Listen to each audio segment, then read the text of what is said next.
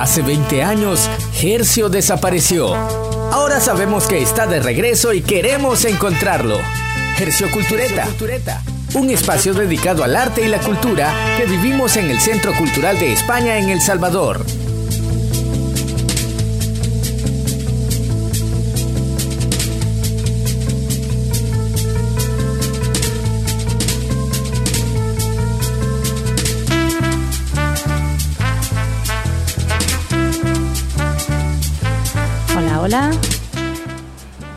Hola, hola, ¿cómo están? Marvin me engañó, me dijo que ya estábamos al aire y no era así.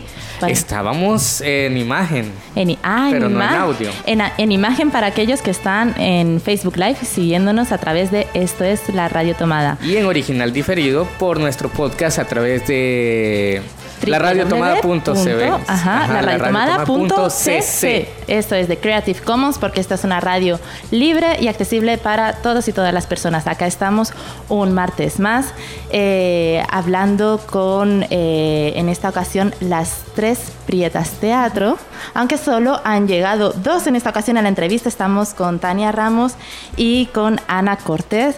Eh, esta es la semana en la que se celebra el Día de la Lengua Materna y el Día también de la, de la Lengua Náhuatl y eh, en, ese marco hemos querido entrevistar a esta compañía de teatro eh, que su última obra, No, no ¿sí? Eso es, eh, habla un poquito de este tema. ¿Qué tal, cómo están? Bien. Bien, bien. Bien, bien. Acá hace unos minutos estaban riendo, platicando, pero ya nos van a hablar un poquito más. En la entrevista nos vamos al plato fuerte. Acomódate. Porque en Gercio Cultureta disfrutamos el plato fuerte.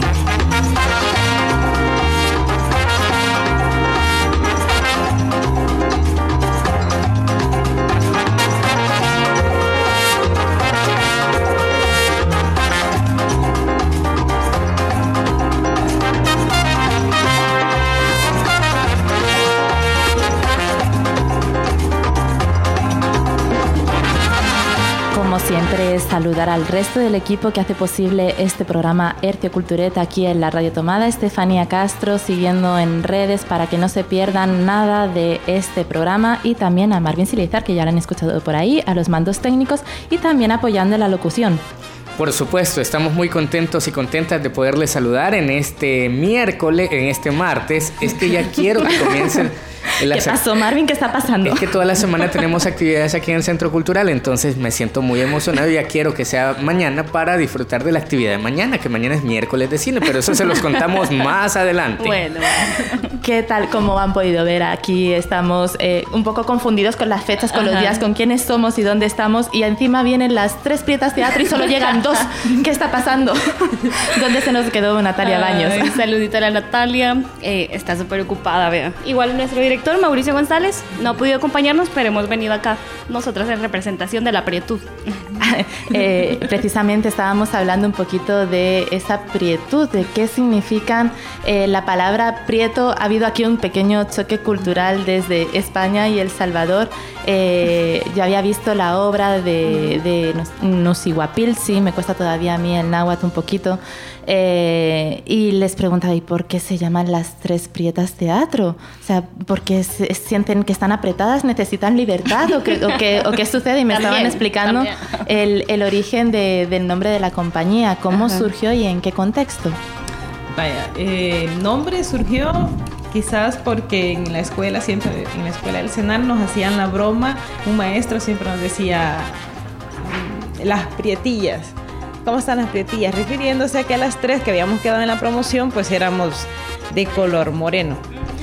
Y en la zona rural acá, por lo general, cuando decís prieto, es referencia a alguien que es de color moreno y lo dicen de manera despectiva. Es como, ah, ese prieto, aquella prieta que vive por allá, que no sé qué, pero refiriéndose al color.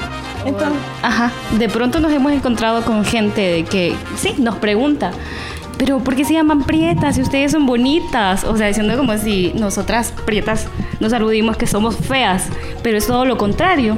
Entonces también lo tomamos como una manera bien eh, reivindicativa sobre el color moreno o, el prieto como se conoce aquí en El Salvador. Aunque vos nos decías otro significado también. Ajá, sí, ahora ya he aprendido un poquito más de, la cultura salvadoreña y entiendo que también eh, un poco en esa línea de reivindicar la identidad, de reivindicar esos orígenes y orgullecerse de esos es que surge esta obra, eh, que es eh, parte del trabajo final para terminar los estudios del CENAR. ¿Por qué deciden abordar un tema, bueno, no sé si conocen un poquito la obra de Nessie Pilsen, que no se la hemos contado a los radioyentes. Eh, si nos pueden explicar un poquito qué es Nessie qué significa y cuál es el contenido de esta obra. Pues Nosihuapilsi significa mi pequeña. Eh, nosotras estuvimos, como ya lo mencionaste, en la Escuela de Teatro del CENAR. A partir de ahí son tres años. Entonces ya al último año tú tienes que elegir un texto para, para montarlo, ¿no? y nosotras pues leímos varios, leímos como cinco o seis, los presentamos a los maestros, pero al final ninguno de esos también cumplía nuestras necesidades eh, como grupo. Entonces, pues en ese momento ya habíamos tenido un acercamiento previo con nuestro director, con Mauricio González, que era el responsable de la materia de expresión corporal para ese entonces. Eh, realizamos un ejercicio que era sobre los elementos, los cuatro elementos. Entonces a partir de eso también nos surge como esa semilla que ya venía desde mucho antes y a la manera de respondernos nuestras necesidades, como por ejemplo de dónde venimos, cuál es nuestra identidad, eh, para dónde vamos y entonces todas estas cuestiones que fueron preguntas claves para nosotras poder este, elegir ya ahora un nuevo tema. Llega por medio de nosotras eh, el colectivo, bueno, llega el colectivo Sunejegat, entonces es a partir de ahí que llegan varios textos de narraciones en aguablantes de Santo Domingo de Guzmán. Entonces, a partir de ahí comenzamos a leerlos y nos llamaron mucho la atención. Entonces decidimos iniciar una investigación basada en el mito de la Nanahuatzin, que es la que se plantea en, el, en la obra Nusihuapilsi. Y ya, a partir de ahí nosotras surgimos toda una gran investigación que vamos al pueblo, a Santo Domingo de Guzmán, a, hablar con los nahuablantes para que nos la contaran de primera mano. Cabe mencionar también que antes de eso, el colectivo Sunejega tiene que, tiene que estar trabajando muy de la mano con nosotras. De hecho, hacemos especial reconocimiento a Carlos Alberto y a Carlos Ruiz, que fueron los que nos acompañaron para que nos tradujeran al idioma, porque las, los abuelos son muy recelosos con estas cuestiones, no te van a contar nada si no sabes hablar náhuatl. Entonces, por medio de ellos es que nos pudieron contar las historias y ellos también nos ayudaron a, la traducción. Y así es como cobran vida Mamá Nena y sus nietas, Gita y Jansin, me imagino. Sí, eh, sí. ¿Por qué eh, deciden también ustedes que no son nahuablantes, que no habían tenido previamente ese acercamiento al idioma, incorporar el náhuatl dentro de la construcción dramatúrgica? Bueno, como veníamos diciendo que tenía que ver con nuestras necesidades y nuestras necesidades también tienen que ver con nuestra identidad. Eh, ¿Qué tiene que ver con nuestra identidad? Una de ellas era el idioma que antes se hablaba y que por alguna razón, bueno, sabemos muchas razones, ¿no? Pero que está muriendo, está decayendo un montón y en este momento hay muy pocas personas que de nacimiento o de saben hablar náhuatl. Casi la mayoría son como neo-nahuablantes, ¿no?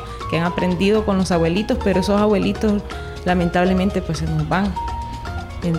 Y eso era como, como llevar eh, un pedacito de ellos con la obra también que tiene que ver con nuestra mitología, que tampoco la conocemos mucho. Si ustedes eh, preguntan qué, qué es Nana Waxing, pues nadie te va a decir, ah, es el mito y también está este otro y este otro, sino que casi no los conocemos y es parte de nosotros también. Entonces, eso, esa fue la necesidad. Parte de la obra precisamente refleja esa parte de cómo, eh, en, cierto, en cierto sentido, los, los nietos ni siquiera eh, logran aprender bien náhuatl o como hay cierto desinterés, como mamá nena trata de enseñar a sus nietas a que, a que hablen náhuatl y poquito a poco, pero le cuesta. Sí, fíjate que en una de las visitas que hicimos fuimos a una casa donde pues la señora bien chula hablando náhuatl y dice una de sus, no sé si era su hija, y dicen, no, a mí no se me queda nada. Y la verdad que para qué voy a aprender. No, no, no debería, no me interesa tanto. No le entiendo, dice, cuando me habla así yo no le entiendo. Y también, ajá, es eso, de que esta, la generación joven se desinteresa de estos temas que tienen que ver con nuestra con lo nuestro. Es como decir, ay, ¿para qué? No nos sirve de nada. Deberíamos aprender otro idioma que es que es más universal. Este no nos sirve porque quizás consideramos que no es importante o que no tiene nada que ver con, con el crecimiento personal pero sí sirve. Claro. Claro. Aunque hoy también ya se están haciendo todavía más esfuerzos para que se hable. De hecho, en Santo Domingo de Guzmán está la cuna de la cuna náhuatl, que es donde los niños desde pequeñitos les están enseñando. Entonces, hay una eh, manera de rehabilitación del náhuatl a partir de la misma gente nahuablante y de las abuelas que están dando clases también allá. La obra ya la, la, estrenaron en 2018 y se ha, sido presentada en diferentes lugares. en estos dos años que han pasado ya casi desde que fue estrenada por primera vez, ¿qué impacto consideráis que ha tenido y qué impacto os gustaría que tuviese a más largo plazo? ¿Cuáles son los siguientes retos? Bueno, sí, hemos tenido un montón de experiencias al interior del país en comunidades más que todo, con público desde los chiquititos a los más grandes. Y es en la comunidad donde la gente se identifica mucho con la historia, eh, reconocen personajes, hemos tenido experiencias de personas que ven la obra y dicen, esa es mi historia, esa soy yo. Así me pasó a mí, porque siempre al final de cada función hablamos con la gente. Tuvimos la oportunidad también de viajar a Honduras en dos ocasiones y a México también. Y es interesante también conocer que dentro de la región centroamericana, por ejemplo, los mitos o las historias que se cuentan también acá, que tienen que ver mucho con el, con el maltrato también a la mujer, son casi iguales, son muy parecidos en Centroamérica, somos casi la misma región, pues. Entonces en Honduras eh, hubo algo bien hermoso que la gente pudo hacer catarsis con la obra y pudo decir, a mí me ha pasado esto, esto, y eh, hablarlo, hablarlo, porque también eso nos interesa, de que la gente al verla pueda expresar lo que de verdad sintió o, decir lo que vivió y, luego ha pasado pues. En México también tuvimos experiencias súper lindas con la gente, cómo la recibió, cómo de repente comienzan a contar otra historia que se parece o que es casi igual no sé, eso nos, ha gustado mucho, ha sido experiencia muy linda. Pero también las mujeres, a partir de ver la obra, ellas toman una fuerza y una decisión de no seguir soportando más también eh, el maltrato y la violencia de género que también se da, o toman mucha conciencia también en estos lugares eh, rurales sobre la educación a las niñas, porque en la obra hacemos un planteamiento sobre esta cuestión de que ya a cierta edad, eh, por lo menos en el campo, la chica ya no puede seguir estudiando porque ya, ya no, se tiene que dedicar a las cuestiones ya del hogar y los, y los niños siempre, sí, ellos tienen el derecho para hacerlo. Entonces esta ha sido una de las cuestiones bien claves también y uno de los puntos críticos que, que la obra hace énfasis y que de alguna manera ha aportado también a hacer más eh, eh, hincapié en esta necesidad. ¿Qué siguiente paso les gustaría dar para que tuviese aún un mayor impacto? No solo eh, en tema de reivindicar eh, la lengua, sino también los derechos de la mujer. Pues quizás que se abrieran incluso más espacios para poder eh, presentar el trabajo, porque es muy complicado también moverte a veces, porque no sabes si la gente lo va a recibir o va a tener el apoyo para poder estar en espacios, hemos estado sí en varios teatros, en varias comunidades todo, pero de repente te quedas como, no sabes entonces, no sabes con qué recursos poder moverte. El próximo sábado 29 a las 4 de la tarde se van a estar presentando en el Parque Cuscatlán eh, como parte de la programación del Centro Cultural de España. Este es un espacio más abierto en el que circula gente. Eh, ¿Qué se esperan encontrar ahí? ¿Qué, qué, qué sucede cuando ponen en escena esta obra en espacios más públicos, en el que no va un público dirigido a ver su obra de teatro, sino que simplemente se la encuentran. Pues ya la hemos presentado, la hemos presentado en Aguilares y la En hemos el pres- Parque de en el. Parque de Aguilares, que fue una experiencia súper ay, sí. bien loca porque no teníamos las condiciones. Por ejemplo, para espacios abiertos, por lo general necesitábamos micrófonos de, de solapa. Y esa vez nos consiguieron, pero de pedestal. Entonces improvisamos poniéndolos en el antaño y poniéndolo adelante, pero fue O sea, nos modificó totalmente la partitura de, que, de cada una, pues tenías que moverte literal para hablar al micrófono. Y también nos presentamos en la Plaza Morazán y creo que allí también estaba muy caliente el, el- el piso, ¿no? Y nos quemamos mucho. Bueno, hemos tenido muchas experiencias ya eh, a lo largo de todos de esos dos años en espacios públicos y abiertos. Pero yo creo que lo más importante de esto es que llegamos a públicos que normalmente eh, la gente no ve teatro. Entonces estos públicos nos interesan mucho. Y aquí en San Salvador han sido muy pocas las veces también que nos hemos presentado. Como parte de la obra también eh, aparecen canciones en náhuatl. Desde el Centro Cultural eh, se llevan ya años trabajando en la recuperación de, de la lengua a través de la música, de la canción. Es muy importante también hacerlo a través del teatro y del resto de, de expresiones artísticas. ¿Por qué metieron ustedes, decidieron incorporar esa, esa canción? Bueno, ya aquí nos adentramos un poquito más a la obra, ¿no? Vamos a dejar solamente eh, unas pistas. Nosotras nos encontramos con un hilo conductor en toda la obra en el cual hemos tejido tanto personajes ausentes con personajes presentes. Entonces nos encontramos buscando un día en, en YouTube si hay, algún documento o, o había alguna canción en agua y nos encontramos con la de Paula López. Entonces empezamos a ver la traducción de la, de la canción y vemos que o sea, se apega tanto a la realidad de la obra y a las necesidades que nosotras decidimos a partir de aquí tenemos que hablar con, con Paula, pero Paula no está ya, ya, ya Ujú, ya fallecido. Entonces vamos con su, con su familia, con su hija, con Elvira López. Entonces decidimos eh, mm, de alguna manera hacer como un intercambio también con esto, eh, involucrar también las canciones, no solamente la lengua. Entonces a partir de la, la canción Ash to At está dedicada hacia, hacia la mamá de Paula López. Entonces la- niña que es Gita le canta esta canción a su mamá. Entonces vemos ahí una, eh, un apego y una cuestión que encaja totalmente tanto la canción con, con nuestra obra. Qué bonito como de, de ese esfuerzo en recuperar eh, esta canción de, de Paula se siguen sumando a esfuerzos como la obra de teatro que tienen ustedes y seguro que su obra de teatro inspira a nuevas personas para, para seguir en este rescate. ¿Creen que realmente el náhuatl está floreciendo en el náhuatl Sutiquiza? Creo que sí. Sí, creo que sí. Sí. Incluso eh, mañana, ¿verdad? Hay una presentación Sí, claro. de un libro, de otro libro, siempre en la misma línea de, del náhuatl.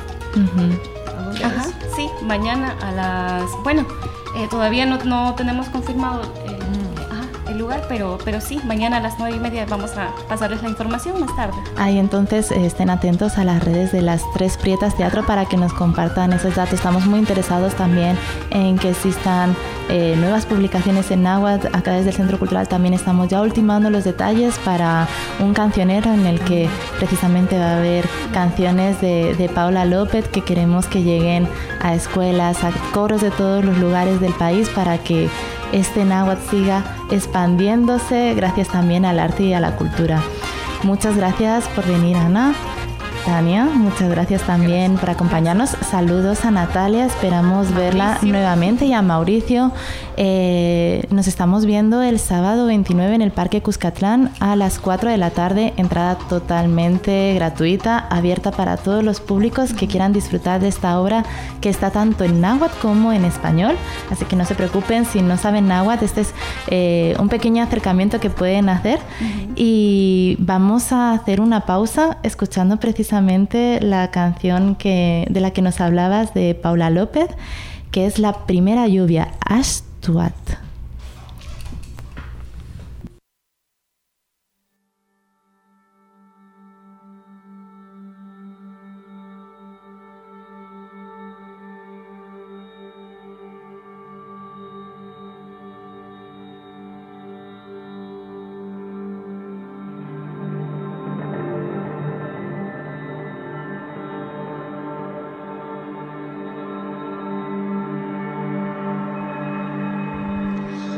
Ansemes Wetski se achtuk an.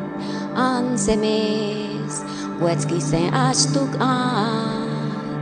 Nuk meganti nemi Timun amigit wan kwakwawi Tentuk tentuk Kwang ihis wat sele Nunang nineminin Pal ni takwiga Ishpanguwish Nunang nineminin Pal ni takwiga Tikmutaga galis. Tesu nineminusel Nigilwi ni hegat magwiginuwam Palkianedwak ni takwiga Ni hegat que último chungal. Tesu ni ne minusel Nigilwi ne awich mawigi nuguam Palkiane guak ni takwiga Marcel we move back taha ne minuse Nigil we ne mets di ma we ginu ne guat ni ta kuiga Ne mets di mets ta ui lua Gen Marcel ne avuch dit ne is wat Gen shipinu Tai timunegi, ez dakat Tai timunegi, ez dakat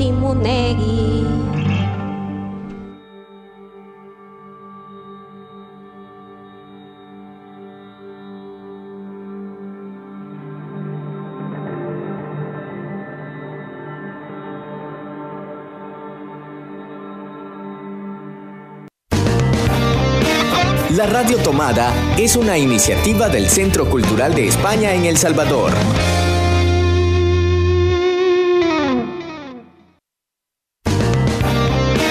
La Radio Tomada es una iniciativa del Centro Cultural de España en El Salvador.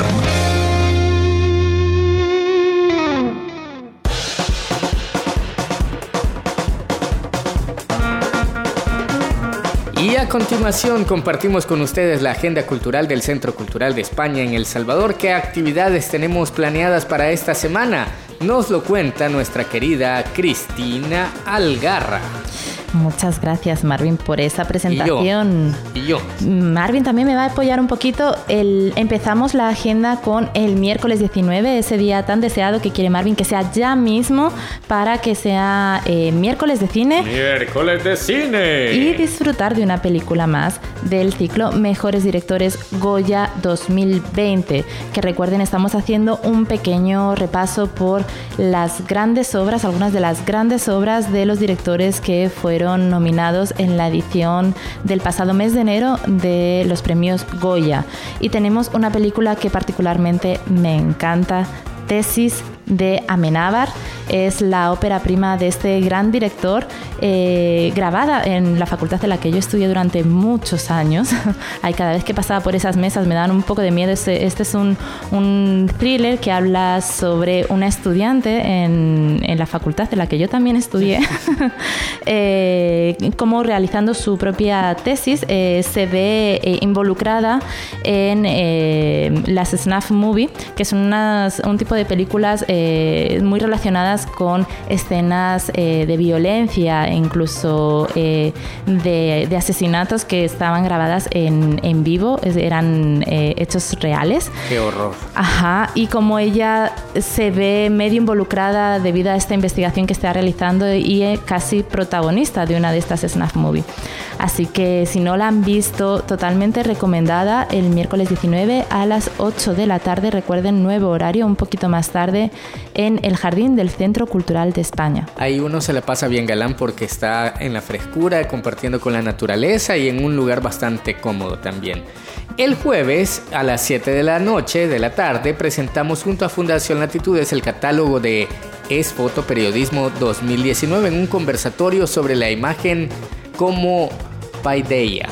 Así es, eh, aprovechamos que eh, a finales del año pasado eh, fue la inauguración de, de, la exposición de Fotoperiodismo, un esfuerzo que llevan realizando desde hace ya bastantes años la Fundación Latitudes reco recopilando las mejores imágenes de la región durante todo el año, en, pero como suele ser habitual, el catálogo llega un poquito más tarde de la exposición y queríamos aprovechar la, la oportunidad de poder recordar algunas de esas imágenes de los temas que nos narran los fotoperiodistas a través de, de ellas en la presentación de este catálogo, conversando con reconocidos periodistas y fotoperiodistas eh, de la región, como Carlos Dada, director editorial del periódico digital El Faro, los fotógrafos Oscar Machón y Marvin Recinos, también muy reconocidos en la región por el trabajo que, que realizan, y analizar un poquito eh, cómo se está contando la región a través de, de la imagen.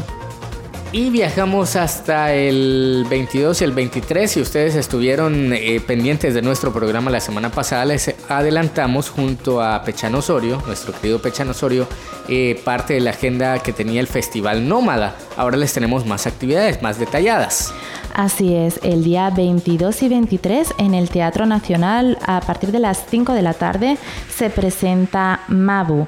Eh, la, es precisamente el espectáculo con el que arranca este festival nómada sobre arte en movimiento, principalmente, como nos contaba Pechan, en espacios públicos, pero también en, eh, en teatros, eh, pero siempre con entrada libre y gratuita. En esta ocasión, este espectáculo es de la, de la compañía Aina Lanas de Barcelona, que a través de la danza, de, de la expresión y de el movimiento muy ligado con em, también ritmos africanos, habla sobre la feminidad, el poder eh, de, la, de la diosa eh, Mabu, una mitología fon está lleno de ritmos, sonidos, mestizaje, tradiciones y también eh, danza contemporánea actual. Así que se la recomendamos, recordamos 22 y 23 en el Teatro Nacional a partir de las 5 de la tarde y después de este primer espectáculo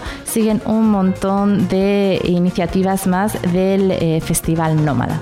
Así que esté pendiente de la programación también del Centro Cultural para poder enterarse de estas actividades también en las que el Centro Cultural eh, Está colaborando. Está colaborando, exacto. Así es, y también recordarles que ya son las últimas semanas en las que tenemos en nuestra sala de exposiciones Martirio, una exposición en homenaje al 30 aniversario del asesinato de la UCA, en la que a través de una selección de archivo histórico, de fotografías, de, documentos, de recortes de periódico, eh, vamos a, se hace, eh, se descubre la vida de, de los jesuitas asesinados y también de Elba y Celina para reflexionar sobre los aportes que hicieron a la sociedad y también sobre el papel eh, de, las víctimas de la sociedad civil.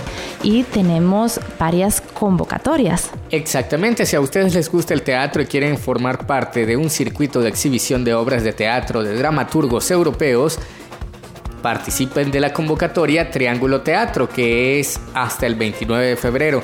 Eh, pueden participar enviando sus propuestas eh, con dramaturga de dramaturgia de dramaturgos, y ya estamos como las tres teatro, de dramaturgos o dramaturgas europeos. La convocatoria es hasta el 29 y es también como parte de esto. Eh, van a poder participar también para hacer una gira por eh, los tres países del Triángulo Norte, Guatemala, Honduras y El Salvador. Así es, las obras seleccionadas eh, se les va a apoyar en la producción y la puesta en escena de, la obra que presenten y eh, se tiene que hacer al menos un mínimo de cinco funciones en estos tres países. Así que una gran oportunidad para que Europa y la región se unan a través del teatro para que nos conozcamos un poquito más. También tenemos nuevas convocatorias para amantes de la poesía y escritores. Exacto, porque el Premio Hispanoamericano de Poesía de San Salvador 2020 eh, ya se encuentra en curso esta convocatoria. Es hasta el 28 de febrero. Participen en esta quinta edición del Premio Hispanoamericano de Poesía de San Salvador, organizado junto a la Secretaría de Cultura de San Salvador y Valparaíso Editores. En esta ocasión, el ganador o ganadora de la edición, de la quinta edición del Premio Hispanoamericano de Poesía de San Salvador, eh, tendrá un viaje a El Salvador en caso de que no sea un poeta salvadoreño, que esperamos y animamos para que en esta quinta edición sí que tengamos algún ganador salvadoreño para participar en el segundo festival de teatro, de, poesía, perdón, No te pongas bravo poeta. Eh, se, se hará una publicación de mil ejemplares de la obra que también se será presentada en Madrid en el mes de junio. Eh, también viajará la persona ganadora. Y tenemos eh, una convocatoria que se vence en dos días y es sobre música. Ya hablamos de teatro, ya hablamos de poesía, ahora hablamos de A2 Bandas 2020. Esta convocatoria es para bandas emergentes, bandas que van así dando sus primeros saltos, sus primeros pininos en el mundo de la música. Este año vamos a seleccionar cuatro bandas nuevas para fusionarse con propuestas ya consolidadas como Saki, como eh, la Pamela Robin, como Vibras Scansamble eh, y otras Colectio Vacuo, Los Bastardos. Ay, es eh, la verdad es que es una gran oportunidad, no solo por, por el hecho de, de poder eh, tocar en espacios como el Teatro Nacional y en diferentes lugares que tenemos ya programados para que se estos conciertos, sino por esa rica experiencia que se genera intercambiando y fusionando los diferentes estilos. Así que si tienes una banda, si eres cantante, solista, eh, ya tienes tus primeras canciones originales, anímate, todavía quedan dos días, así que aprovecha para ser parte de esta tercera edición de A Dos Bandas. Y estas son las convocatorias que tenemos. Para más información ingresen a ccesv